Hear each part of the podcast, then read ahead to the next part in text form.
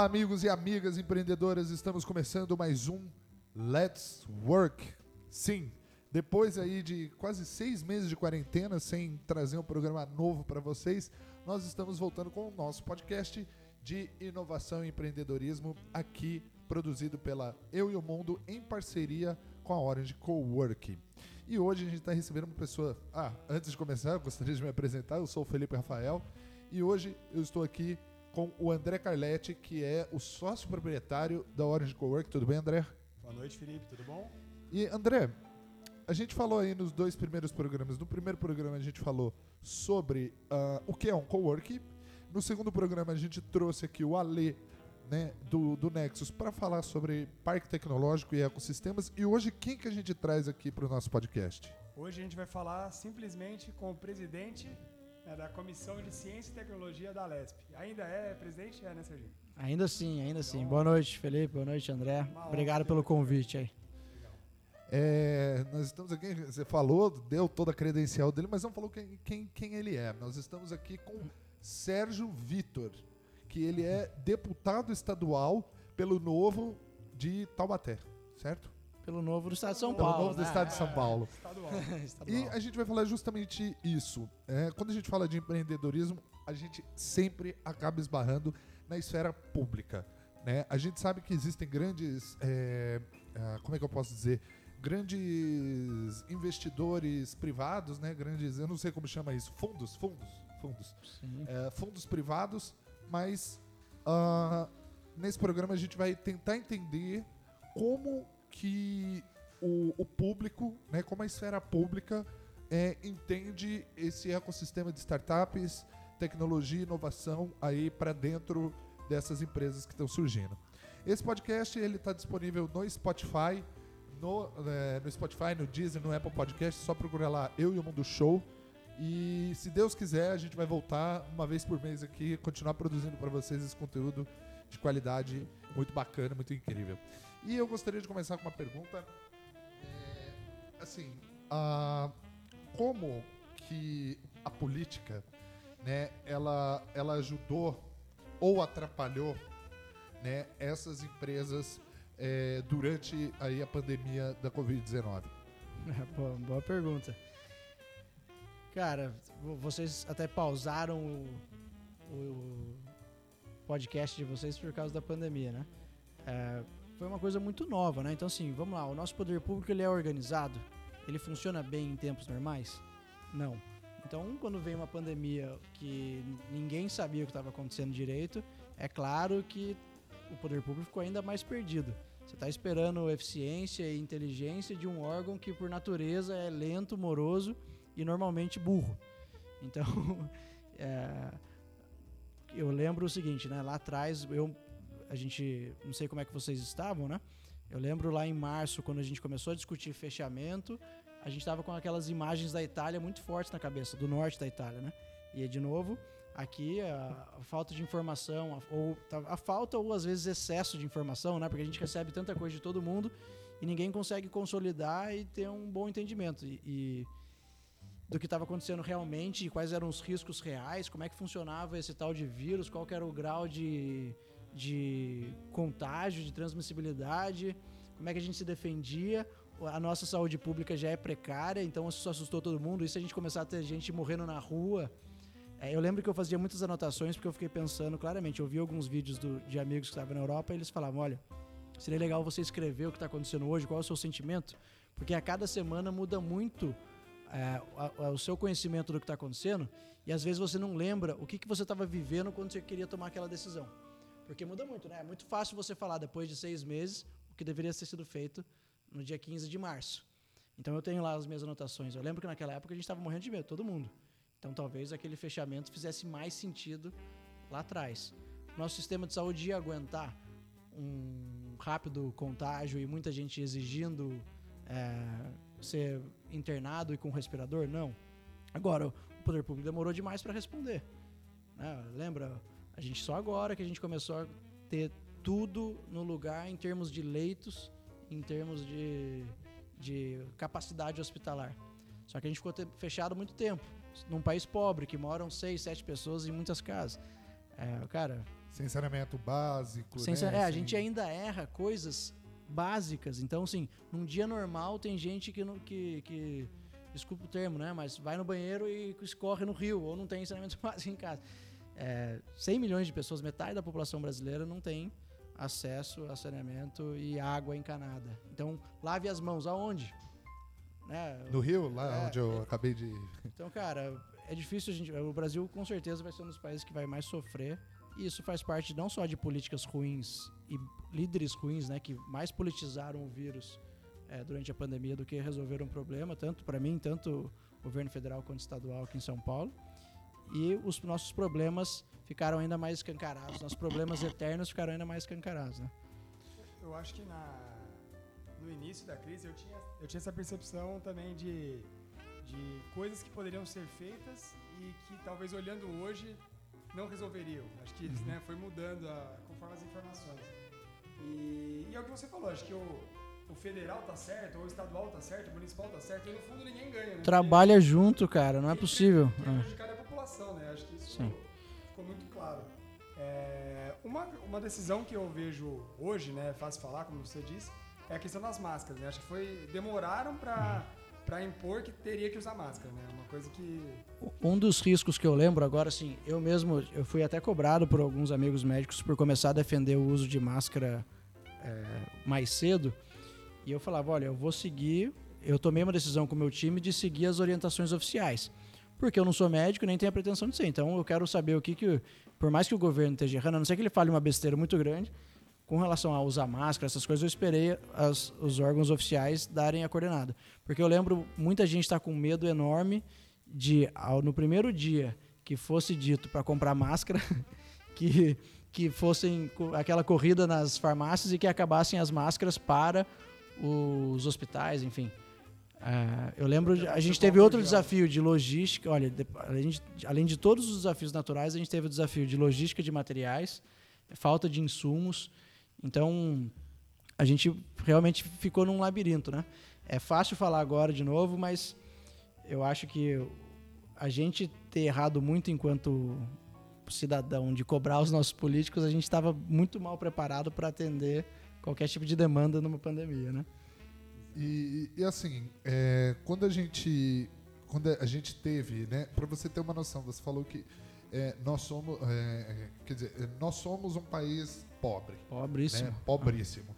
E se a gente percebe, né, que a maior potência do mundo, né, tá assim bombando em, em contágio, em morte, e em segundo lugar vem a gente, é, é uma dúvida que eu tenho que, que assim que onde foi que assim onde foi que a gente entre aspas errou né para chegar assim no patamar assim de um país que é uma potência igual aos Estados Unidos né e a gente que é é uma, ah, é, que é um país da, da América Latina né enfim a gente tem os nossos potenciais mas eh, como que a gente chegou lá assim né falei, mas isso em números absolutos, né? Acho que na, na pandemia, para fazer qualquer tipo de análise, a gente teria que olhar em números relativos e, mais importante, eu, eu tenho certeza que o Brasil foi um dos países que menos testou. Então a gente é não o tem, problema. a gente não tem nem ideia de quantas pessoas é, realmente foram contaminadas ou morreram por esse por causa do vírus. Mas olha, esse é um assunto bem difícil de falar, né? Também eu, eu odeio é, falar com profundidade de um tema que eu acho que seria a gente não tem acesso a tantos dados. Confesso que até faz um tempo, depois que a gente começou a flexibilizar, confesso que eu parei de, de olhar isso, porque isso, agora existem outras preocupações, né? A gente está com a capacidade hospitalar preparada. Para mim, hoje, a gente tem que sempre de- defender a liberdade com responsabilidade. Então, se hoje um indivíduo sai sem máscara, não toma os devidos depois de seis meses a pessoa já sabe todos os riscos que ela está correndo, né? Você não dá para culpar o governo agora se a pessoa fizer alguma coisa errada. Se ela não for atendida na saúde, beleza. Aí é falha do poder público. É, mas agora eu estou dedicando corpo e alma na retomada da economia, né? Porque como país pobre, você manda um comerciante que depende daquilo fechar, não, pequeno comércio, que é o que eu fiz a vida inteira antes de vir para política. Você manda ele fechar três meses, o cara não tem nem, o cara vende o almoço para pagar a janta. É, a gente tem que discutir a retomada da economia, senão o nosso problema vai ser muito maior do que as 150 mil mortes que a gente que a gente tem hoje, né? De novo, não tô nessa. É, é que a gente tem que ter cuidado com as palavras, senão vão chamar você de negacionista. Não é isso. Longe disso. O tempo todo eu defendi precaução e o vírus está aí é, e continua sendo grave, mas a gente não pode piorar a dose, né? A gente vai, a capacidade hospitalar tá, tá, tá ok, as nossas taxas de internações estão caindo, o Estado está flexibilizando mais, ainda com algumas regras que ninguém entende. Por exemplo, aqui em São José dos Campos, todas as lojas estão abertas, mas o vestuário, né, o provador está fechado, não entendo porquê. É, né, é o lugar mais fácil de higienizar, né? O cara entra lá, depois ele sai, não faz sentido. É um, enfim. Então a gente ainda não entende eh, por inteiro todas as regras e as decisões tomadas aí para de, de, de restrições, mas a gente precisa começar a pensar como é que a gente vai fazer as pessoas cuidarem da sua própria vida financeiramente. Até nesse ponto, Serginho, é, até para introduzir, né? O Serginho é ex-empresário, né? Então Ex não, ainda tem. Eu sou sócio de uma corretora de seguros, apesar do meu sócio Legal. que tocar, né? Mas eu não, não posso abrir mão nem da minha empresa e nem da minha cabeça de empreendedor, porque é. político tem que saber o que é emitir uma nota fiscal antes de ficar Exatamente. decidindo Senão como... se afasta um pouco da é, realidade do, Exatamente. Do é, então, assim, ele tem toda toda a bagagem para falar sobre o que a gente vai falar, né, que é atividade econômica. E aí, Serginho, aproveitando o que você falou, né, como que a política, né, passado esse esse caos, passado não, ainda a gente vive, né, mas é, agora com bastante informação, como que a gente faz a retomada da atividade comercial, né? Como que a política pode influenciar? Eu lembro no início da crise é, veio o BNDES com bastante dinheiro de de investimento, mas pouca gente viu, talvez para onde foi esse dinheiro, que quem conseguiu. É. É, aí Banco do Povo, né, na questão do Estado de São Paulo. É. Então, eu vi muita, muita coisa sendo falada, mas pouco, talvez pouco na prática, né? Pouco pequeno empreendedor pegando e reinvestindo no seu negócio. Então, como que a política pode ajudar na prática, né, esse pequeno Cara, de novo, volta, a gente muda o tema, mas a resposta é igual. O, o, é fácil ter, pegar empréstimo em tempos normais no Brasil? Não. É fácil ter acesso a crédito? Não. Foi a mesma coisa, cara. Esses, todos esses programas aí, pouquíssimos empreendedores conseguiram acesso, dependendo do valor, no Estado e na União. Então ficou mais para inglês ver. Vários anúncios lindos lá de que sairiam empréstimos, mas pouca gente teve, teve acesso, pelo menos do meu ciclo. Tomara que eu esteja completamente errado e todas as reclamações que a gente recebeu nas redes não sejam Comprova. minoria, sejam minoria. Mas a verdade é que pouca gente teve acesso. Cara, a gente tem problema estrutural que a gente insiste em não combater. Então a gente tem é, gravíssimas barreiras de entradas no mercado financeiro que fazem com que a gente tenha é, poucos bancos e poucas, poucas opções de empréstimo. Faz, e o governo também pega muito dinheiro emprestado, o que faz com que o crédito sobre pouco dinheiro no mercado e sobre dinheiro caro no mercado para pegar. BNDES, esses bancos aí, para mim, sinceramente, não deveriam nem existir, porque esses bancos fazem empréstimo, quase que a maioria, para empresas sem risco. E não é o papel do poder público fazer empréstimo sem risco. Aí a iniciativa privada tem que assumir, né? Se, para mim, se o governo, o que é comum no mundo inteiro, mesmo sendo até em governos liberais, normalmente o governo coloca dinheiro para financiar pesquisa, para financiar é, coisas que nem sempre tem facilidade para conseguir na iniciativa privada. Que tem um risco, né? É, que tem um risco de dar errado, enfim, mas que pode trazer grandes avanços para o país. É, é isso. Então a gente tem que atacar toda a nossa burocracia que, que mina a concorrência no mercado financeiro e que faz com que o nosso dinheiro fique caro. Bom, Só, não, esse é o primeiro passo. E o, daí o resto entra num, num, em muito do que a gente está fazendo na Assembleia, que é desburocratizar. Então, Quais são as regras que atrapalham? Agora é hora da gente fazer uma grande revisão. A gente precisa fazer a reforma tributária urgentemente, porque não faz sentido a gente gastar duas mil horas só para calcular quanto de imposto que a gente vai pagar. A gente perde competitividade no básico. Sabe, a gente não consegue nem colocar umas regras, regras do jogo que sejam competitivas ao redor do mundo. A gente já tem baixa produtividade porque a gente tem uma péssima educação. E as nossas regras são piores que dos outros. Então a gente cuida muito mal do nosso campo, né? Do, a gente vem jogar com menos jogador e a gente não tem acesso a, a facilidades que, que os nossos concorrentes internacionais têm em outros países. Então, lá na Assembleia, depois posso até entrar em mais detalhe, a gente tem o Revoga Já, que é a nossa plataforma que a gente provoca os empreendedores a falarem para a gente quais são as burocracias que atrapalham para a gente tentar brigar contra elas, né? para a gente tentar revisar, revogar. É, eu e o deputado Ricardo Melão, até que vai estar aqui em São José em breve, a gente quer revogar leis e quer desburocratizar. E por outro lado, a gente aprovou em setembro agora o Código de Defesa do Empreendedor, que depois eu dou mais detalhes, que coloca algumas regras para evitar que o Estado interfira tanto na iniciativa privada. Legal. É, bom, a, a gente sabe que, que a gente está passando por uma crise enorme, né? Uma crise diversas, em diversas instâncias, né? Na instância empresarial, na instância política, é, tributário, enfim, diversas coisas. Ah, e o que essa crise né, que a gente está vivendo hoje, não só ah, as crises que a gente já vivia antes, né? Igual você falou, é, não é perfeito conseguir um empréstimo, não é fácil conseguir um, né, um apoio. E o que, que a crise do Covid deixa de aprendizado para gente? Para empreendedores, para mais para o empreendedor mesmo. Cara, uma coisa que eu vi legal foi muita gente se unindo para conseguir sobreviver. E aí o desafio do empreendedor, na minha visão, é agora se unir para dar passos mais rápidos adiante.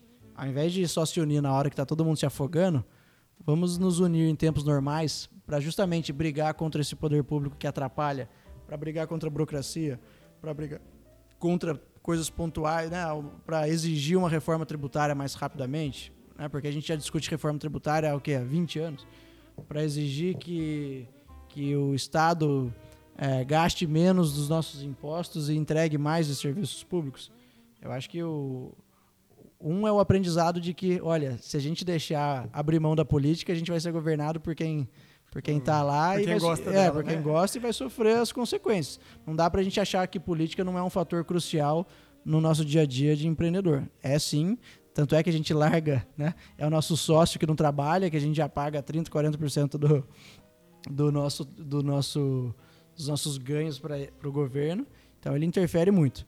E o segundo ponto, é óbvio que não dá para fugir, é a, é a digitalização, né, cara? Quem, quem ficou. Quem, quem fugiu ou quem estava evitando, você não estava preparado para digitalizar seu negócio. Tanto o cabeleireiro que teve que, que começar a atender via WhatsApp, né? Teve que começar a marcar, agendar via WhatsApp ou via algum aplicativo. Ou a empresa grande que precisou melhorar seu relacionamento, tanto dentro de casa com seus funcionários para que todo mundo conseguisse trabalhar, ou para atender seu cliente. Quem, não, quem fugiu da digitalização sofreu, ou teve que se adaptar mais rapidamente. Então você acha que essa crise trouxe uma revolução, uma transformação digital? Digital e colaborativa. Até Tem que ter tido. Quem não conseguiu vai, vai sofrer. Vai rodar. Até nesse sentido, ou seja, a, a dúvida, a crise ela gera oportunidade? Você acha que gera, né, as pessoas têm que se movimentar ou alternar ali o, o negócio? E outra coisa, empreendedorismo criativo, né? O que, que a crise ela incentiva você talvez criar uma nova área ou, como você falou, digitalizar a sua própria empresa, algo novo? E, Cara. e até engatando uma coisa, Sergio, o quanto que isso digitalizou o governo, né? Voltando para o seu lado também da política, coisa que eu acho que o Brasil ele foi obrigado, né? Assim como as empresas, acho que o governo federal, estadual, municipal, ele foi obrigado a digitalizar alguns processos. Então, Cara, toda crise, toda crise, obviamente que gera oportunidade. Mas o desafio do Brasil é, como a gente é um país pobre, um país com baixa produtividade e com regras muito ruins, e hoje a, a economia é muito global, cada crise que vem dessa, muita gente morre e a gente tem baixa capacidade de se reerguer ou de se adaptar. Então, essas crises, toda crise tem oportunidade, como eu falei, mas a cada ano que passa, cada crise vai ser mais danosa para a gente se a gente não resolver nossos problemas estruturais. Esse é o primeiro passo. O primeiro ponto. É, o segundo é ficou evidente, eu até eu não tenho o número exato, mas é mais de um bilhão de reais, cara, que eu vi. O Ministério da Economia disse que ele economizou com home office, com, com é, deixar de reembolsar viagens de viagens, estadias, lanches dos funcionários públicos do âmbito federal.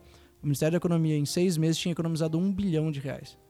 um bilhão. Um bilhão. Só em não gastar dinheiro porque as pessoas estavam em home office. Esse é o primeiro coisas passo. É. praticamente Com coisas do dia a dia. desnecessárias, É, que se funcionou sem, É. então não precisa gastar mais.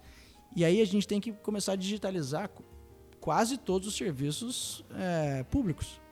existe uma, um grande ganho se a gente conseguir digitalizar vários dos serviços públicos. Hoje o poupa-tempo faz sentido? Provavelmente não todos os serviços, já dá, porque você vai ver o poupa-tempo, ele é um prédio enorme. Sim. Cara, grande parte daqueles serviços já podem ser digitalizados. É, sei lá, Detran, cara, tem um zilhão de coisas, tanto do âmbito federal, estadual e municipal. Para saúde pública, telemedicina dá para economizar muito dinheiro com o que é mais caro na saúde, que é gente. Então pensa o seguinte, qual que é o problema da saúde? Você tem paga um médico que é o, né, o mais caro da saúde pública. O médico que não atende ninguém num dia, ferrou. Ele vai receber do mesmo jeito e não atendeu ninguém. Agora, pensa se com telemedicina você consegue organizar melhor a agenda, você consegue garantir que os pacientes. é, que você consegue dar mais resolutividade para problemas de menor risco, para problemas mais comuns. Então você consegue resolver muita coisa com um custo menor e sendo mais eficiente. Então, é, o Brasil tem um desafio que a gente tem 10 Brasis aqui dentro, né? Tem a É, pessoa que tem o iPhone que custa 10 pau e tem a pessoa que não sabe nem o que é o que não tem nem acesso à internet, não sabe mexer. Mas se a gente conseguir atender grande parte da população que já está informatizada, vamos dizer assim, já é um grande ganho. E tem bastante startup fazendo isso, né, Serginho? De, Muito. tanto de saúde, tem até inteligência artificial para você entender casos comuns, talvez, de saúde e você dar vazão a isso, né? Você não ter uma fila tão grande para coisas que. Ah, isso é uma febre, vai. Isso, e aí a gente gera outro problema, né? Então tem muita startup evoluindo rapidamente para melhorar serviços básicos, né? Tanto de saúde quanto de educação, eh, de segurança pública, inclusive. Só que o poder público tem uma grande dificuldade de contratação. Um, porque às vezes ele contrata mal de propósito, tem a má fé e tem a falta de conhecimento. Então a gente estava discutindo isso antes da gente começar o podcast. Tem muito gestor público que tem é, uma limitação muito grande de conhecimento e de, e de conhecer as, as possibilidades que tem para a gente inovar no poder público. Esse é um desafio e as regras, a burocracia interna, até para o gestor público, ela é um pouco impeditiva, cara. Tem muito gestor, a gente, a gente brinca internamente na, na, na, do apagão das canetas, que é o gestor público, se ele, vamos supor que ele tente fazer uma inovação no governo e ele erra, porque a inovação pode dar certo ou pode dar errado. Se ele errar, ele pode ser, pode tomar uma punição como uma improbidade administrativa, é, ele pode ter que responder até criminalmente, dependendo. E aí o, o, o, gestor público, na dúvida, é melhor não fazer, né? O que evita muita inovação no poder público. Existe, né, uma, uma parte, né, é que a gente, eu e o André, no, em reuniões de pautas, é, no começo, para a gente começar esse programa, a gente começou a listar diversas techs, né? Fintech, EduTech, HealthTech, Foodtech. Foodtech. Existe algum braço da tech que é para o governo? Tem, GovTech. GovTech. E já existe, agora, é, é uma pergunta, nem está na pauta essa pergunta. Existe, assim, um terreno fértil para GovTechs aqui no Brasil? No Brasil, o terreno ainda está muito cheio de prego no chão ainda. Por quê? Porque, como eu falei, o poder público tem uma grande dificuldade de contratação. Então, uma GovTech, em tese, ela vai vender. Em tese, não, na prática, ela tem que vender para o governo, certo? E o governo tem uma dificuldade de contratar. Então, essas GovTechs estão patinando muito para conseguir investidor, e porque ela tem dificuldade de fazer uma venda para o né, cliente final. Então, ela tem dificuldade de financiamento e de, de, com os clientes do mercado. Então, ainda, tem, ainda é um mercado sofrido porque né, são os dois principais coisas para uma startup. Você tem uma ótima ideia, tem um ótimo produto que funciona, mas você não conseguir gente para financiar e não conseguir cliente, ferrou, né? Você não tem um negócio. Então o GovTech sofre. Mas eu vou dar um exemplo que eu sou fã, depois até vale a pena vocês convidarem para o podcast aqui, que é o Gustavo do Colab, o aplicativo Colab. Cara, ele criou uma ferramenta colaborativa, um aplicativo que conecta o cidadão à prefeitura. Então é uma rede social que, por exemplo, é, ele ajuda tanto na gestão do, do, do, né, do, do prefeito, da, da, dos secretários, e conecta com, os, com, o cidadão lá. Tem um buraco na rua, ele tira a foto e sobe no aplicativo, aí já aparece para a prefeitura geolocalizada onde é o buraco, tal, tal, tal, ele entra para um sistema de gestão interno da prefeitura que ele coloca num ele coloca num uma lista de prioridade. Uma lista de prioridade, porque por exemplo, ó, se o, o pessoal da manutenção já vai passar naquela rua, ele entra lá e já avisa o cara quando que está previsto para resolver. Sabe? Então, para o gestor, ele tem é, um painel muito mais automatizável e gerenciável das principais demandas e para o cidadão ele fica mais fica mais próximo da, da prefeitura. O poder fica com ele, talvez. Isso. A gente achar que o prefeito ou a prefeita, que o vereador vai resolver os problemas é a maior imbecilidade. Se o cidadão fica sempre é, esperando que o político resolva, ele vai sempre se frustrar. Como é que é o nome? 152? 156. 156. É. São José dos Campos, É. 156. O São, São José ainda tem, é uma cidade que tem muita coisa digitalizada já. Então, São José já é uma cidade. É tipo, ah, é, um Como eu, tô, é, como eu tô rodando bastante cidades, São José ainda tem. Cara, daria para fazer muito mais, só que já é uma cidade que está muito à frente da maioria. Tanto é que sempre é uma das cidades mais tecnológicas, inovadoras do Brasil. É o que? É o COI, o. Mas tem espaço Zona muito mais. Azul, É. aquele. Como é que é? Aquele da, da cidade. aplicativo, né? Da- O, o nome horrível, Prefisbook. Para Facebook. é. Que nome horrível. Bom, Uma pergunta, Serginho. Você falou do, da questão da, de ter, da, do Colab, por exemplo, uma ideia sensacional. É, ajuda o gestor e dá poder para o cidadão que pode denunciar ou ajudar mesmo, né? Não, às vezes o É. cara quer ajudar É collab porque é para colaborar, Colaborar, mesmo. O- Se, o cidadão colaborar com a prefeitura, você consegue resolver muito mais rápido. Exato. Só a, a minha dúvida é, na teoria isso ajuda o gestor, mas a gente sabe que nem sempre é assim. Será que o gestor ele usa aquilo ou ele vê aquilo como um denunciador de que ele é um mau gestor, sabe? Do tipo, né, o cara Ah. é Eu vou falar, mas sabe como é que você sabe? Quando o cara contrata a ferramenta, é porque Legal. já é um grande passo de que aquela pessoa é mais inovadora e ela está disposta a ouvir a população. Né? Não que todo mundo precisa, precisa contratar essa ferramenta especificamente, né? Mas quando o gestor público ele dá um passo dizendo, olha, eu quero ouvir vocês mais, eu quero ouvir e responder mais rapidamente a vocês. E a para tapa, né? resolver o problema, eu preciso de vocês. De novo, né? A gente, eu tenho birra porque normalmente você ouve o político, parece que a gente está morando na Suécia, né? Os caras têm medo de falar de problema, porra. Desculpa até meu francês aqui. Mas o, o cara tem medo de falar de problema. Cara, eu fico pensando assim, eu, enquanto deputado, eu chego e falo, olha, isso aqui eu não sei resolver, me ajuda. Eu não preciso saber tudo, nem o prefeito. Cara, se a saúde está indo mal, galera, a saúde está indo mal. Eu me elegi aqui, eu preciso de vocês para resolver. Qual que, é o, qual que é o principal problema? É a fila? É... Ouve a população, pega o principal problema e fala, vamos construir junto. A gente não precisa de super-herói, né? Mito também na, na, na, na política. Não existe, ninguém vai resolver nada sozinho, não tem salvador da pátria. Então, todas as ferramentas que chamam a população para a mesa ajudam e também fala o seguinte, olha, não é só responsabilidade do prefeito, nem da prefeita, né? Pra não... Cara, a responsabilidade é de todo mundo. Quem paga imposto também faz parte do, da solução, Da do solu- problema do e da problema solução. solução. É, existe, por acaso, alguma iniciativa, tipo... é, existe alguma iniciativa de hackathon pública? Prefeituras, é, é, prefeituras, é, governadores, né? Já, já existe? Já, qual- qual- é, eu, eu desconheço. assim, Tem algum- vários programas pontuais, né? Mas, por exemplo, no governo do estado tem o Ideia Gov, que veio, já foi, nasceu alguns anos atrás, que era o PitGov, e eles melhoraram agora, porque o, o PitGov iam lá, tinha uma disputa de, de startups GovTechs, né, que oferecendo soluções nesse hackathon, eles jogavam o problema, o pessoal tentava resolver, no final apresentava uma solução, e aí tinha o vencedor que poderia... Só que o problema é que no PitGov o vencedor não tinha como fechar um acordo, um contrato com o Estado. Então ele gastava uma energia ali e depois não podia ser para dar uma solução e não, e não tinha contratação. O Ideia Gov agora, que, vai, que já foi lançado eh, pelo pessoal da Secretaria de Desenvolvimento Econômico, é muito bacana, inclusive de, né, de São Paulo. E aí eles já fiz- conseguiram melhorar um pouco as regras para que o governo pudesse contratar no final as soluções. Falou assim, olha, esses são os nossos problemas. Só que ainda é uma, uma cabeça, sabe, ainda é a sessão, ainda são programinhas pequenos. Tem uma coisa legal, outro programa legal também.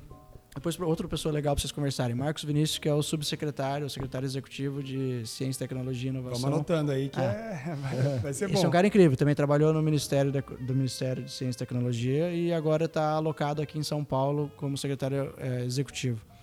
Ele que está melhorando todos esses projetos. E aí tem o Ciência para o Desenvolvimento, que é agora a FAPESP, que é a agência de fomento, vai ajudar com grana também. Assim, olha, dentro da Secretaria de Segurança a gente tem esse problema. Abre um edital e busca gente para oferecer soluções e quem tiver melhor vai ser contratado para tentar é, internalizar a solução e tentar resolver o problema. Tem, tem, tem coisas acontecendo, porque o governo, até o governo entendeu que ele precisa mudar, senão a gente já, a gente já gasta muito dinheiro, já está muito pesado e a gente não está conseguindo resolver os problemas. É, eu vejo muito isso, não sei se você já ouviu falar, acho que o André já ouviu falar, não sei. Tem um evento espanhol que rola todo ano aqui no Brasil, que é a Campus Party. Sim. E a Campus Party tem esse, tem esse segmento coletivo, né? Tem essa coisa, é, sabe, do tipo do, do, do, hacker mesmo, daquelas lampares que a galera conectava os computadores em casa e ia resolver os problemas, ia jogar um Counter-Strike, enfim. E a gente viu muito na, nessa pandemia essa questão, né, igual você mesmo falou, do coletivo. Né? A gente veio, ah. por exemplo, para mim, um dos, uma das iniciativas mais bonitas que teve, independente, apesar de ter ajuda de, né, de algumas esferas políticas, foi o São José Sem Fome. Ah, né? usando a máscara é, deles então, aqui. Até. É isso que eu vi. Uhum. É, é, do, do IRG. Né? O IRG também, apesar de de eu achar do, do lado holístico, meio bicho grilo deles, eles têm uma coisa muito legal dessa coletividade, né? E, e assim, o, uma coisa que eu percebi muito. A galera começou a ter essas ideias um pouco tarde, né? Tipo, uns três meses depois da pandemia, quando o negócio apertou.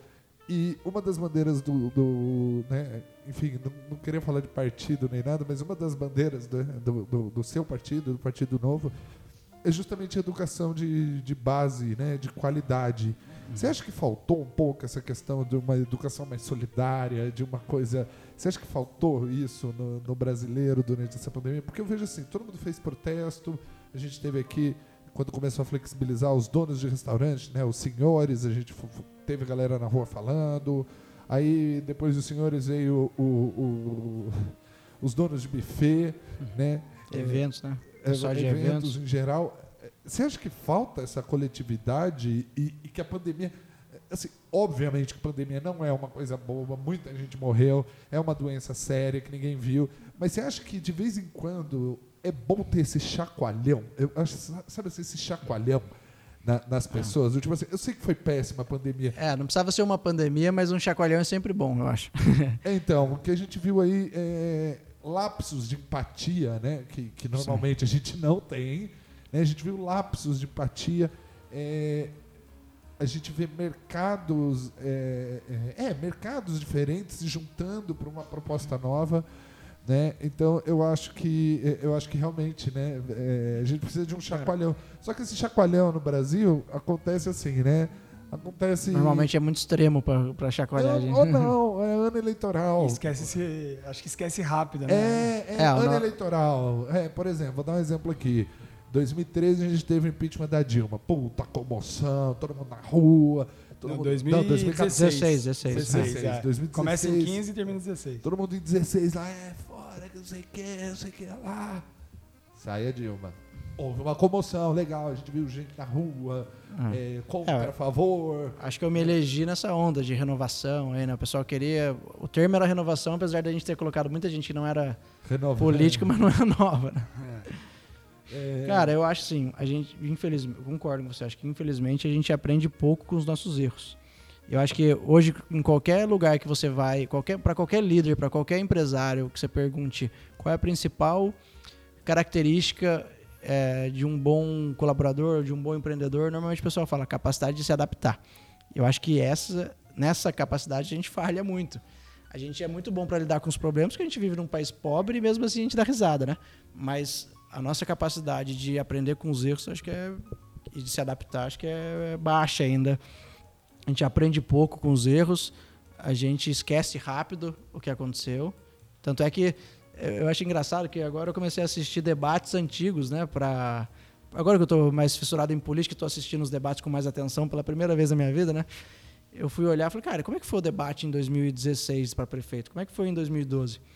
Façam esse exercício, pesquisem lá. Os discursos são exatamente os mesmos, cara. Não muda nada, só muda às vezes. Eu lembro que eu fui assistir, acho que 2016 ou 12, o cara falou que a gente está saindo de uma crise tremenda. é o mesmo discurso, cara. Se você tirar o ano e tirar eventos históricos pontuais que eles falam ali, né? Ah, o governo Dilma, alguma coisa. Cara, é o mesmo discurso, tanto para os problemas quanto para as soluções. E a gente vive num looping desgraçado. E aí, assim, enquanto a gente, não, a gente mesmo, enquanto sociedade, não olhar para isso e tentar resolver, a gente vai continuar nesse círculo doido aí. E aí não adianta falar que você não discute política, né? É, ah, existem três coisas que eu não discuto. Religião, política, religião e, e futebol. futebol. É. Então, desculpa, você é um cara sem fé, você é um cara que talvez não se divirta e você é um cara Que vai ser di- digerido pela por quem gosta. Pela é. massa. É. É. E isso é um caso meu. Eu comecei a me interessar mais por, por política depois de 2018, depois da eleição presidencial. Falei assim, caramba.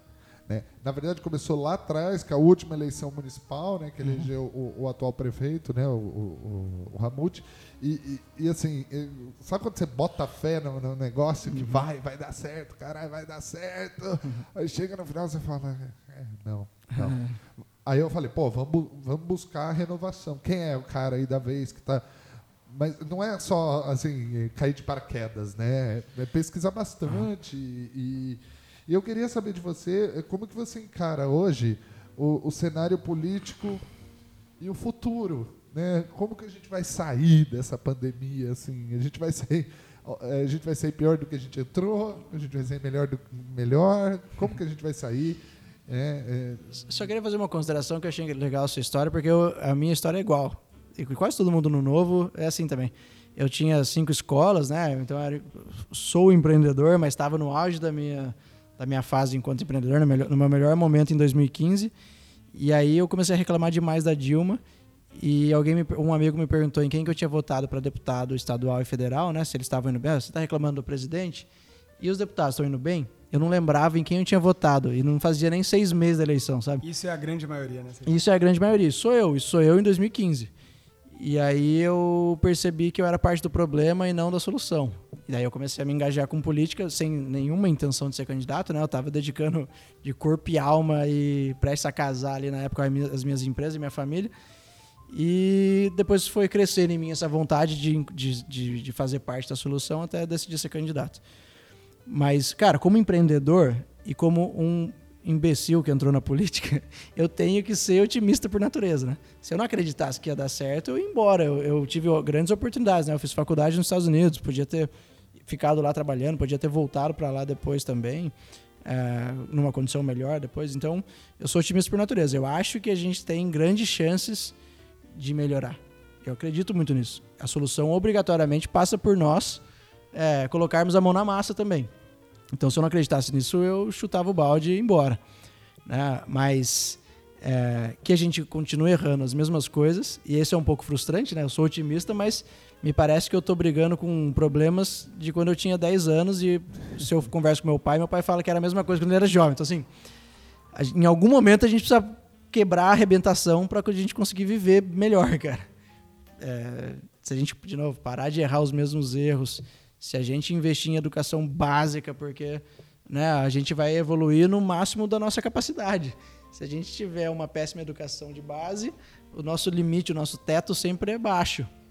Então, de novo, ou a gente decide brigar com, com problemas estruturais. E aí, por mais que eu tenha problemas claros com o governo Bolsonaro, a gente teve alguns avanços agora, né? O marco do saneamento básico é foi ótimo, porque começa a abrir espaço para a iniciativa privada trabalhar num, numa área que a gente dependia quase, quase que exclusivamente do poder público, ele não estava atendendo, não estava investindo. É, a reforma da Previdência, ok, daqui a pouco vai precisar de novo, porque a conta não fecha. A reforma tributária é urgente. a reforma administrativa, para que a gente tenha. É, tem que ser muito séria essa reforma para não aumentar a corrupção, mas que a gente tenha um poder público mais eficiente, com incentivos melhores para os gestores, para contratar pessoas é, melhores e para que a gente possa tirar os ruins rapidamente também, para que a gente possa valorizar os bons servidores públicos. Então a gente tem que fazer as mudanças estruturais, porque senão a gente vai voltar a discutir isso no ano que vem, quando a gente for fazer esse podcast de novo. de novo, né? E até nesse sentido, Serginho, e as eleições municipais, o que, que você vê pós-crise, né? Como é que está sendo? Acho que está todo mundo né, na política tentando entender, né, como fazer. Pô, não vou mais abordar a gente, ou vou, eu vou pro digital. Acho que até os candidatos tiveram que correr, né, para para se digitalizar também. É, O que, que você espera das eleições municipais e, e como está sendo as campanhas que você está acompanhando aí. Legal. Cara, eu tenho uma experiência de campanha curtíssima, né? Uma. Eu tenho uma. Mais uma, eficaz, né? mais, é, mais, mais que. É um bem que, que deu uma, É, bem um barra né? um. É, eu tenho um barra um, mas, tipo, se eu tive sorte, eu, eu tô apostando no modelo errado, né? Mas eu tenho uma coisa pra falar pra vocês. É, para mim, o que deu certo na minha campanha não foi porque eu não pensei com cabeça de político, eu pensei com cabeça de empreendedor. Quando você procura, quando você tá com um problema de, você precisa de pedreiro para fazer alguma reforma na sua casa, o que, que você faz? Você pede indicação para algum amigo que você confia. Então a minha premissa era o seguinte: olha, para eu me eleger, eu preciso de gente boa falando bem de mim. Então como é que eu potencializo isso? Eu falei, ó, eu preciso conhecer, eu preciso usar toda a minha base de gente boa na minha, da minha, do meu ciclo de amizade e preciso conhecer gente boa com credibilidade nova para me ajudar. Então, quanto mais gente boa falando bem de mim, mais chance eu tenho dessas pessoas influenciarem os seus colegas, amigos, porque normalmente para político também você pede indicação para alguém, porque poucas pessoas pesquisam, né? Então, acho que essa pandemia ajuda muito quem tem credibilidade. E aí o truque dessa pessoa com credibilidade para ela ganhar é ela conseguir mobilizar pessoas que são influentes. É, né, o seu Felipe falou que está mais, tá gostando mais de política. Se você posta, tira uma foto comigo e posta, olha, eu vou apoiar o Sérgio porque eu confio nele, blá blá blá blá. A chance dos seus amigos que vivem na sua bolha da rede social não pesquisarem ninguém e seguir o seu conselho é alta. E aí eu tentei fazer isso com muita gente. Acho que esse foi o meu grande truque. Então, como não está podendo panfletar, não está podendo fazer as coisas que normalmente os caras da. Não vou chamar de velho político, mas os caras mais tradicionais aí, que contratam um monte de gente para ficar panfletando, contrata gente para fazer comício. Eu acho que quem tiver credibilidade e conseguir fazer uma mensagem fácil e acessível e chegar nessas e conseguir mobilizar, que é o mais importante, né? Porque não adianta eu ter um cara com altíssima credibilidade votar em mim sem falar para ninguém. Aí é um voto. É o mesmo voto, conta o mesmo voto do que o cara que pega o panfletinho no chão, né? Mas se alguém com credibilidade topar divulgar na sua rede, topar fazer o endosso, né? Topar fazer a indicação, eu acho que esse é o grande truque. E nesse ponto, eu sei que né, a gente não é para falar de política partidária, mas independente se é do novo ou não, eu acho e espero que as pessoas com credibilidade tenham mais chance. Isso seria um bom sinal. Independente do partido, se a gente colocar gente boa lá nas cadeiras, a gente tem chance de dar um passo à frente. Eu, na verdade, acredito muito na, na renovação. Eu sei que pode passar muito batido, né? Ah, renovação, renovação, renovação. Mas eu acho que. Porque a gente está num, num- num centro político aqui que a gente tem. Parece que a gente só tem dois partidos, né? Que é o PT e o PSDB. E aí a gente fica preso nesse loop maldito. A gente vive, né? Num eterno dia da marmota, que a gente acorda todo dia para viver o mesmo dia, a mesma condição, né? E assim, e, e eu tô gravando pro meu irmão de uma série de podcasts com candidatos, Legal. né? Aí vem um amigo jornalista. Ah, mas você tem que gravar com todos. Você tem que dar direito de resposta para todos, senão você toma processo. Eu falei, eu sou, eu sou, assim, eu não entendo merda nenhuma de lei eleitoral, mas eu falei assim, eu sou, a minha empresa é privada. Sim. Eu entrevisto quem eu quiser, eu pergunto o que eu quiser, se o cara não gostar, ele me processa. E, e aí eu vou fazer, eu vou fazer com três candidatos que para mim, né, eu já tenho meu candidato, mas assim, essas três pessoas para mim representa, apesar de uma delas já ter sido candidata, eh, já ter sido vereadora durante três mandatos, né, é uma pessoa que é uma pessoa que representa um pouco assim de, de renovação, entendeu? Aí ela tá indo para uma nova posição, né? Esse é, acho que, imagino que você esteja falando da Renata. É, é- Renata Paiva, ela eu tá- não queria falar é, o nome deles, desculpa, mas é, é, mas é é o da- Agliberto, a Renata Paiva e a Coronel Nicolucci. Então, Sem é, propaganda partidária, hein? é não, é legal, tô, é Tô legal falando assim. dos três. Ó, olha que legal, por exemplo, eu sou, eu- como você falou no começo, eu moro em Taubaté hoje, minha família é de lá, e lá não vai ter o, o meu partido não vai participar das eleições por vários, por vários motivos. O que, que eu fiz? Cara, eu quero fomentar o debate, independente de quem, de qual partido, eu quero que alguém bom ganhe, eu quero que as pessoas sabatinem os candidatos e tomem a melhor decisão que eles encontrar, eles e elas encontrarem. O que, que eu fiz? Eu- A gente montou, eu e os voluntários do Novo de Taubaté, cara, vamos criar um projeto Vota Consciente Taubaté. Eu entrevistei todos os candidatos que aceitaram, né? Porque teve dois que um recusou e o outro cabeçudo não, apare, não, não entrou no link no dia, furou, sei lá o que, que deu. Mas eu entrevistei, sei lá, oito, nove pessoas lá e, e lancei para toda a minha base. Falei, cara, Escolham. essas são as pessoas que estão concorrendo. A gente teve uma audiência super bacana. Tem lá, na média, cento e poucas pessoas online ao mesmo tempo. E longe da eleição, para mim, foi uma grande vitória no YouTube. É um, eu tenho um canal pequeno no YouTube. E depois o número continua é, avançando, né, crescendo. galera- E muita gente que eu nem conhecia falou, cara, eu vi, ó, eu vi sua entrevista lá, super legal, parabéns pela iniciativa. Então, assim, iniciativa simples, cara. Vamos simplificar a política, vamos trazer o, o que a gente brinca, o afegão médio para participar, para ouvir as pessoas que estão topando colocar seu nome à disposição. E aí, não- talvez, não, não sendo corporativista, não sei se é porque eu sou político agora, mas ser político não é uma decisão fácil, cara. Todo mundo te olha como bandido, cara. Você quer isso para sua família? Você não quer, então é, a gente precisa a gente precisa construir um ambiente que as pessoas boas queiram ser candidatas porque senão depois não adianta reclamar porque só vem tranqueira só vem curva de rio e aí quando, quando se elege meu amigo é, tem uma frase que o pessoal fala para mim ah como é que é? É, a ocasião faz o ladrão eu acho que é totalmente o contrário cara eu discordo plenamente eu acho que o ladrão já veio e se aproveitou da ocasião então se a gente continua colocando gente ruim lá num lugar com muito poder, com muito recurso disponível, a chance de dar zebra é E alta. às vezes com pouca fiscalização da população, né? Exato, se é. livre para fazer o que quer. eu ali. mando, ó, eu mando minha prestação de contas para uma base de umas 3 mil pessoas no Zap, que a gente tem, né, que já se relacionaram com a gente. Se eu receber umas 100 respostas dizendo gostei disso ou não gostei daquilo, é pouco. Um, né, a grande maioria que ainda responde, manda uma palminha, manda um joinha, mas quase ninguém lê, avalia e me fala o que está achando da minha atuação. E todo mundo, vocês estão pagando caro para eu estar lá, bicho. né? O salário, de- apesar de a gente não abrir mão de todos os privilégios, o salário de um político é alto. Um político custa caro no Brasil. E aí você falou de Alesp, que, é, queria saber sobre a sua participação, né? A melhor participação não, né? A- o fato de você ser o presidente da Comissão de Ciência e Tecnologia Legal. da Alerj. Alesp, A Alesp. da Alesp. Alerj- Alerj é Rio de Janeiro. Alerj é Rio de Janeiro e assim, aqui é ruim lá, meu amigo. Lá, É. seis caras tomaram posse preso, pra você ter uma ideia. tomaram posse na cadeia, eu nunca vi isso. É verdade, você lembra? Tá- Seis Eu lembro. deputados tomaram posse da cadeia. Então, da, da Alesp, é, qual é a função dessa Comissão de Ciência e Tecnologia para dentro do nosso assunto aqui, startups? Qual é a função e quais foram as vitórias dessa comissão desde a, desde dessa, desde a formação dessa comissão nesse, nesses quatro anos aí de atuação sua? Perfeito. Cara, a, a- a comissão de ciência. Como é que funciona, né? Por que, que, por que, que existem as comissões nas casas legislativas? Tem as comissões permanentes e as comissões temáticas. É, permanentes são todas, as obrigatórias, vamos dizer assim, e as temáticas. É, quais são as obrigatórias? É Comissão de Constituição e Justiça, então todo projeto de lei tem que passar lá, independente do tema, para ver se é constitucional. A única análise de quem está na comissão é é constitucional ou não. Se for não, vota não. Se for sim, vota sim. Mas é claro que é muito mais política do que real, então muita tranqueira passa, inconstitucional passa pela comissão. E a de finanças e orçamento, que é a última, que é vai ter impacto orçamentário? Sim, não, que em tese deveria votar eh, sim ou não, se vai ter impacto, tem da onde vai sair o dinheiro, ok, não tem, eh, não passa. Mas também é política e muita coisa passa errado.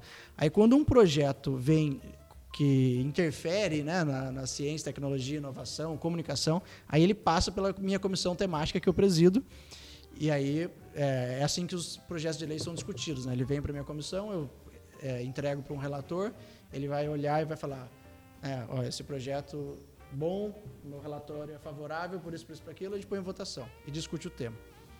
Essa é a parte básica da função. Como presidente da comissão, aí eu posso liderar a pauta.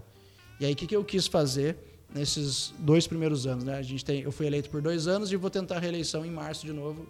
É obviamente que nos últimos seis, sete meses a gente não teve, não teve sessão, mas eu tive um quórum legal. Então, os reitores das universidades da FAPESP prestam conta lá. Então, a gente teve sessões muito bacanas deles prestando conta e a gente questionando como que eles, como que funciona o trabalho deles e como que eles podem evoluir e melhorar.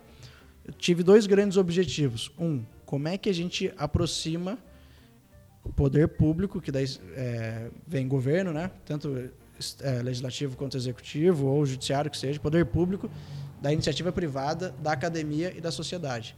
Então, um pilar é como é que eu quebro essas barreiras entre esses quatro agentes aí, porque para a gente ter as soluções que a gente quer, a gente precisa unir todo mundo. Né? O poder público é o que toma as decisões regulatórias, legais. A academia é o nosso cérebro. A iniciativa privada é quem quem põe o dinheiro e quem tem o produto. E a sociedade é que consome tudo isso. Então a gente precisa ter esses. É, ou, que consome ou que vive os problemas do dia a dia, né? de saneamento, tudo que a gente falou. Então, como é que a gente aproxima?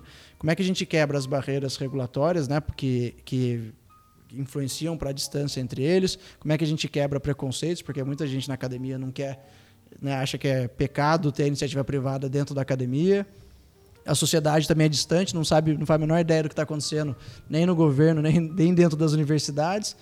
Então, um grande objetivo é tentar aproximar tudo isso. E aí são com reuniões, com palestras, com workshops. A gente não conseguiu fazer nenhum hackathon ainda, mas está na agenda, né? A gente tentar fazer isso. Olha, vamos todo mundo discutir um problema só e traz essas soluções.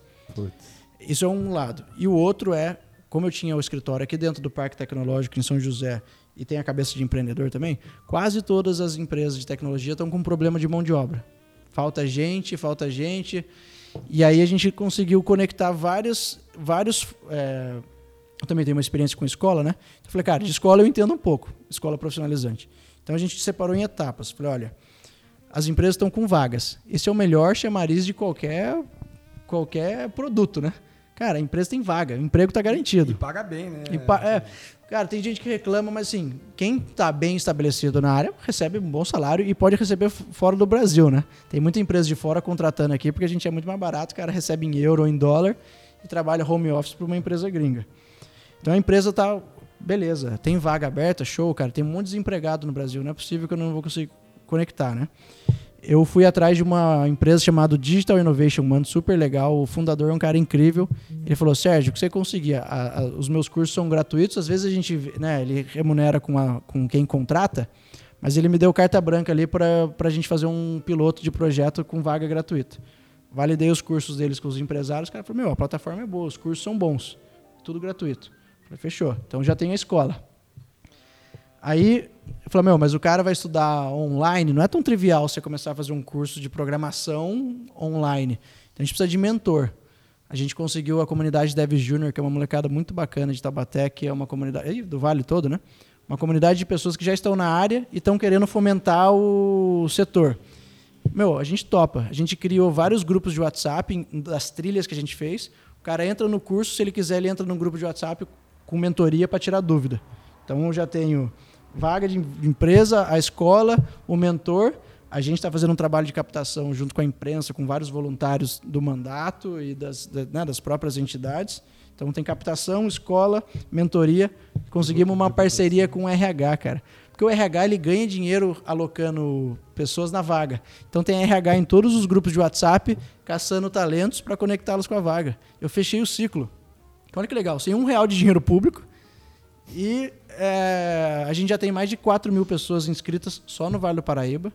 Sem contar, agora a gente fechou uma parceria incrível com Campinas, que eu já falo. Mas assim, então tem cinco etapas: captação, escola, é, mentoria, RH e vaga de emprego. Aí isso é escalável porque eu tenho a comunidade de Taubaté, certo? Liguei para a comunidade Campinas Tech, lá de Campinas. Cara, que ideia legal, vamos fazer aqui? Vamos. A gente já tem empresa, fechamos lá em Campinas, mil vagas para a região de Campinas, mesmo circuito, tem a mentoria deles lá e 300, os 300 melhores, as empresas da, da região vão escolher os 300 melhores e vão colocar em trilhas internas da empresa para o cara já começar a treinar a mão na massa com um problema real da empresa, com chance de ser contratado se ele for bem. E, meu, eu, cara, eu tô batendo direto na empregabilidade do futuro, né? Porque esse cara que a gente falou de digitalização no começo, né? Tudo vai ser digital. O cara vai entregar, o cara você pede comida num aplicativo que precisa ter, né? Tem um zilhão de programadores lá. Tudo vai precisar de alguma inteligência é, de programação, de desenvolvimento de software, disso. Então, puta, eu estou muito contente. Esse talvez seja, inclusive, o meu maior legado no mandato, cara. Porque Qual a gente está conectado. Novo Futuro Tech. Tem, tem, a ver com. Um, um, um, eu vi o IRG, IRG divulgando isso. Isso, é o nosso. Gente foi, parceiro é parceiro. Ele nasceu no, no, nosso gabinete, né? Foi a gente começou a discutir, cara, como é que eu vou resolver esse problema? Como é que eu vou resolver esse problema? E aí agora, só que ele não é um programa do Sérgio, entendeu? Ele é um programa de vários parceiros. Nasceu da minha cabeça, mas como é que a gente faz isso ganhar vida e como é que a gente faz isso ser perene? Se todo mundo for dono. Então, a Campinas Tech é dono, o Dev Junior é dono, a Digital Innovation é dona, os pessoal de RH, uh, né, os profissionais de RH que estão parceiros são donos. E a gente é um parceiro que até o meu slogan virou conectando pessoas para o novo Brasil, porque no final das contas o que eu estou fazendo bem ali é conectar problema com solução. E se a gente fizer isso bem, putz, eu estou super contente. Então talvez esse seja o meu maior legado ali, é conectar pessoas que estão é, tentando realocação no mercado, estão tentando primeiro emprego, estão é, desempregadas e estão precisando de um ganha-pão e coloca eles numa plataforma gratuita com apoio até a vaga. Só que aí exige muito da pessoa também, né? Se a pessoa for tranqueira, não vai, não vai dar conta. Então, se a pessoa for ponta firme, ela faz sozinha ali o negócio e vai evoluindo na carreira. Isso é, isso é interessante, né? Dar vara, ensinar a pescar. É, é. Então, é, tudo, tudo junto. E o que você é. falou, sem gastar dinheiro público. Sem gastar tá um real. Quer dizer, é. é uma boa ideia que gera. Um, e uma, algo que gera um impacto cara, é. totalmente positivo no o, futuro, né? Porque você está formando. Formando gente para uma área que vai ser altamente demandada. Então, todas as, todas as notícias que a gente vê hoje, até as consultorias falam: olha, no Brasil até 2030 vai ter um, um gap de um milhão de vagas para a área. Cara eu fico pensando, eu, eu, tinha escolas, como eu falei, de cursos profissionalizantes na área da beleza, é para curso para concurso público, e já era fácil de vender, porque falou assim, meu, na área da beleza, se você quiser, você vai montar o seu negócio, você vai cortar três cabelos, vai ganhar 100 reais no dia, sabe? Era uma matemática. Cara, eu nunca tive um negócio, um produto tão bom para vender. E hoje a gente vende, entre aspas, né, de graça. Se eu, se eu não tivesse da política, eu ia estar montando uma escola de, de formação para essa área, né? Mas eu consegui conectar todo mundo de novo, cara, não custa um real para o aluno, porque todo mundo ganha no, no percurso. Por que, que a escola, a Digital Innovation One, ganha em dar essa plataforma gratuita? Porque eles têm vários patrocinadores e vários grandes empregadores que entenderam que eles precisam fomentar plataformas educacionais, porque senão eles vão sofrer lá na frente, é, eles vão ter quem contratar. É tudo uma, um grande é. círculo de interesses. Todo né? mundo, né, nesses cinco, é, nessas cinco fases que eu falei aqui, todo mundo ganha.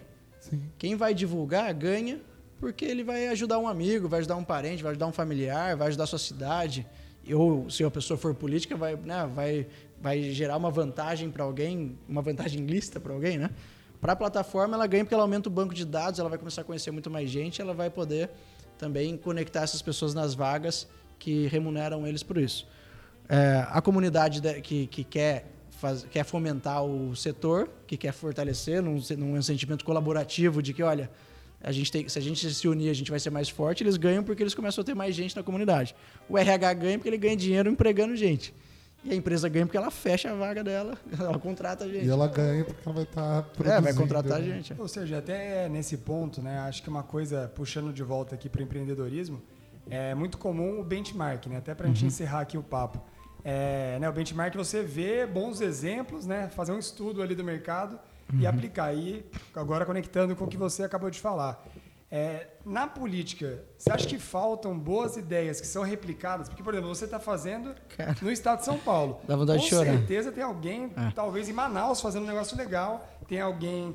E assim, tem, tem muitos casos ruins no Brasil, né? A gente está cheio de cases ruins. A gente, a gente copia caso é, ruim. Né? Só que tem muito case bom, é, que são exceções ainda, é. né? Mas essas, esses cases bons por que, que não é aplicado no, no, no Brasil inteiro, né? O que, que você acha que falta? Cara, dá vontade de chorar, se eu falar para você. Ó, logo que eu entrei, eu me elegi dia 8, 7 de outubro de 2018.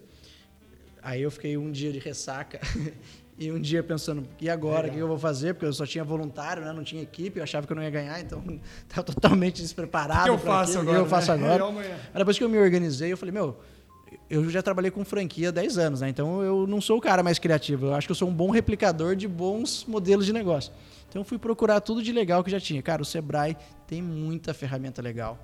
Tem muito case de sucesso, por exemplo, o Collab App eu conheci, tem muita entidade de, de educação que tem programas já consolidados do que funciona. E eu fui estudar e fui pegar boas práticas. Eu falei, não vou criar nada novo, eu vou replicar coisas boas. E quando eu comecei a ver esses negócios já estavam prontos, depois eu já, eu já dou alguns exemplos. Eu falei, cara, eu vou. Eu, eu sempre brinco de vender, né? Eu chamo, falou que eu sou vendedor. vou vender igual água isso aqui, era tudo de graça. Né? E, meu, a hora que eu mostrar isso aqui pro prefeito, ou pra prefeita, ou pro deputado, pro governador, eles vão pegar na hora e vão executar. É de graça, entrega resultado. Meu, o que eu apanhei pra vender o, o óbvio. Você se frustra até. É, né? aí eu falei, cara, não é possível. Ó, o Sebrae tem a sala do empreendedor. Eles falam até, tipo, quais processos você tem que revisar, quantos computadores tem que ter na sala, sabe? É um modelo pronto, que o cara. É um checklist pro, pro gestor público fazer. Só que normalmente a prefeitura não quer abrir mão de poder. E dentro da sala do empreendedor, falou, meu, você tem que ter todo mundo ali na mesma sala. o É, o- é meio que um poupa-tempo do empreendedor. Você tem que chegar lá e conseguir resolver sua demanda na hora. Mas o mais importante é, é mudança de cultura. O cara tem que revisar todos os processos internos para o empreendedor não ter burocracia para montar seu negócio. Achei que eu ia vender, vender, de- entre aspas, de novo, igual água. Achei que todos. Eu tenho um programa no meu gabinete que é Vale Mais Empreendedor. E eu coloquei vários programas que fariam Vale Mais Empreendedor e eu estou tentando convencer os gestores públicos a implementar. Sala do empre- empreendedor que revisa todos os processos internos para que o empreendedor abra sua empresa ou feche sua empresa mais fácil. O segundo, é, o Banco do Povo. Várias cidades não têm o Banco do Povo. É um banco, tá certo que é público, eu tenho preconceito com isso, mas tá lá, tá disponível de microcrédito. Como a iniciativa privada não resolve, tá bom, mas tá lá, tá entregue, vai lá e faz. É fácil de fazer. Várias cidades ainda não têm o Banco do Povo, ou quando tem, não tem um operador que tem meta, um operador que, que vai a campo procurar o empreendedor para fazer o empréstimo. É, o Código de Defesa do Empreendedor, que a gente aprovou lá no Estado, e que é um espelho, vai para ficar mais fácil de entender, é um reflexo da Lei da Liberdade Econômica com alguns pontos. Nenhum município está regulamentado quase a Lei da Liberdade Econômica, que extingue necessidade de alvarás para empresas de baixo risco, sabe? É, parte do princípio da boa-fé do empreendedor, que, cara, o empreendedor não tem que ficar entregando um monte de documento para você. Se ele está falando que é daquele jeito, deixa ele começar a empreender, deixa ele começar a fazer e depois ele entrega, ou se você for fiscalizar, ele tem que ter lá. Mas ele não precisa gastar milhares de reais para entregar toda uma documentação para você para falar que ele pode trabalhar. É Pô, deixa ele... negócio, né? No Brasil, todo mundo é bandido. Bandido se até que prove o contrário, é. Não inocente até que se prove o contrário. tem uma revisão urgente do código de obras de quase todas as cidades. Quase todas as cidades do Vale têm um código de obras dos anos bolinha e é uma burocracia para você construir que torna a construção muito mais cara e se a construção fica muito mais cara, obviamente que a casa, o apartamento fica muito mais caro e você dificulta é, o mais pobre a ter acesso à moradia. Então, revisão do código de obras para que as pessoas consigam empreender, investir, gerar emprego mas com mais facilidade. É, revisão muitas vezes do plano diretor também, é, mecanismos de combate à corrupção, transparência. Cara, tem muita coisa simples, é, com evidência que funciona, pronta para executar. Educação empreendedora. Tem os jovens empreendedores. A gente estava falando do, da Feira do Empreendedor. É um programa do Sebrae, em parceria com os municípios, que poucos têm, chama JEP, Jovens Empreendedores Primeiros Passos. Que o Sebrae vai lá e capacita todos os professores para ensinar empreendedorismo na escola, no meio das matérias tradicionais e com a Feira do Empreendedor no final. Eu achei que os prefeitos e prefeitos iam pegar na hora e iam ligar para o Sebrae, não custa nada, porque o sistema S já é, né, todo mundo já sabe como é que é financiado. Mas para a prefeitura não custaria nada. Cara, apanhei. Então, assim, é isso. Tem lá um monte de produto. Eu só fico tentando vender coisa pronta, não vou inventar nada de novo. Esse do Novo Futuro Tech a gente criou, mas baseado na experiência de, do que a gente já tinha. É, não, não- e não, é- não é nada fora da. Não é nem ciência de foguete, né? Você viu que é um processo básico, a gente só conseguiu conectar as pontas. É até um pouco do que a gente falou com o Ale Barros, né? Que é o ecossistema, É. o ecossistema de startup para funcionar, quais são os agentes ali da cadeia. que Você Isso, fez é. conectar esses É, o, agentes para um, e- assim, ecossistema, para um ecossistema funcionar, É cada um tem que saber o seu papel e entregar muito bem o que lhe é respo- responsabilidade. Quando uma pessoa do ecossistema tenta fazer tudo, Que é o governo, dif- muitas que é o vezes. governo, muitas vezes a coisa não funciona. É, bom, gente, é, foi muito bom esse programa. Eu tô, eu tô até um pouco emocionado porque a gente vê que o cara é Pô, que deputado, o cara é deputado é, estadual e, e sofre a mesma, como é que eu posso dizer, a mesma frustração de mim que empreendo, do, do, do André que empreende, tá ligado? E de você que tá ouvindo, né? É, e de você que eu, tá cara, ouvindo eu não posso também. perder essa cabeça. Se eu virar um político tradicional, vocês têm que me tirar de lá urgente. Não, e eu acho legal, acho que até por isso que, que me emociona um pouco, porque assim, a gente. Só que no seu caso eu sou um pouco diferente, né? Eu, eu sou uma pessoa que, que tem uma cabeça gigantesca, eu sou um cabeção que pesquisa bastante, mas não pesquiso tipo case na Letônia, tá ligado? Eu pesquiso case em São Paulo, Campinas, Uhum. né? É, Taubaté, Taubaté, Taubaté. Que eu acho. Talvez porque. Eu posso ter esse entendimento de Taubaté, porque talvez eu esteja fora de Taubaté, tá? Mas eu vejo Taubaté assim como uma cidade puta que pariu. É, é, é a terra da Hebe Camargo. é a terra do. Da grávida. Do, Do parkour. Não, obrigado, cara. Do parkour, é, da- sabe, é a terra da Hebe, é a terra do. do Cid do, Moreira. do, do, não, do, do pai dela, do Fego Camargo, que era um inovador, que era. Porra, resolveu ensinar música pra molecada. Sabe, eu, eu sinto que Taubaté, é, a, a economia, que eu faço parte, que é a economia criativa, né? é, a gente tem, é, eu tenho, é, eu tenho bastante esse reflexo e tenho também bastante essa, essa frustração de tentar trazer para o mercado regional, seja ele público ou privado, uma coisa que assim não é escabrosa, não é cara, mas a galera fica com medo. É o que você falou, é o medo, né? É, e eu ouvi de um professor meu justamente isso. O pessoal, principalmente aqui do Vale do Paraíba, vive a cultura do medo, né? Porque tem tudo que ser perfeito. O aluno, o- ele até citou uma instituição de ensino, né? Ele, porque ele dá aula lá, ele virou e falou assim: o aluno da Univap não se contenta com 9, ele se contenta com 10, sabe? E isso cria profissionais o quê? Não posso errar. Ah, o seu negócio Posso é novo. arriscar, né? É, eu não posso me arriscar. O seu negócio é novo? Hum, não. Aí quando alguém faz, eu vejo isso muito. Eu ofereço para um. O cara fala, ah, não, não, não quero, não quero. Aí eu ofereço pro outro do mesmo segmento. O cara vai e faz. Esse primeiro cara fica com uma puta cara, perdendo a palavra de cu, olhando. Porra, eu poderia ter sido o primeiro a fazer. E assim, é, eu agradeço em nome do, do Let's Work aqui a sua presença, porque foi a gente fugiu realmente, apesar de a gente falar da esfera pública, eu acho que a gente fugiu bastante. Você trouxe esse lado empreendedor seu, né? Essa coisa, né? é, empreendedora que, como você falou, é, é uma coisa que você tenta manter na sua cabeça sempre, né? E que se você perder É isso, espírito, né? e que se você perder isso, pode ter certeza que a gente te tira de lá. Pode ficar Faz tranquilo. campanha contra. Mas muito obrigado mesmo. Se você quiser deixar aí suas redes sociais para as pessoas te procurarem, qual é? Boa, valeu, Felipe, valeu, André. É, Sérgio Victor BR, em todas as redes aí, Facebook, Instagram, LinkedIn, YouTube. Por enquanto, tô fugindo do TikTok, não aguento mais rede social. É, pessoal te cobra não? Cadê o TikTok? Alguma não, coisa? até agora não cobraram, não. Tomara que, Que não cobre né? também, mas é, eu, cara, a gente é muito acessível. De- Como eu falei, quase todos os nossos projetos a gente tenta colocar a população para participar, porque a gente, de novo, eu- como eu falei no começo, a gente não vai resolver nada sozinho. Se você está com essa expectativa, esquece, você vai se frustrar.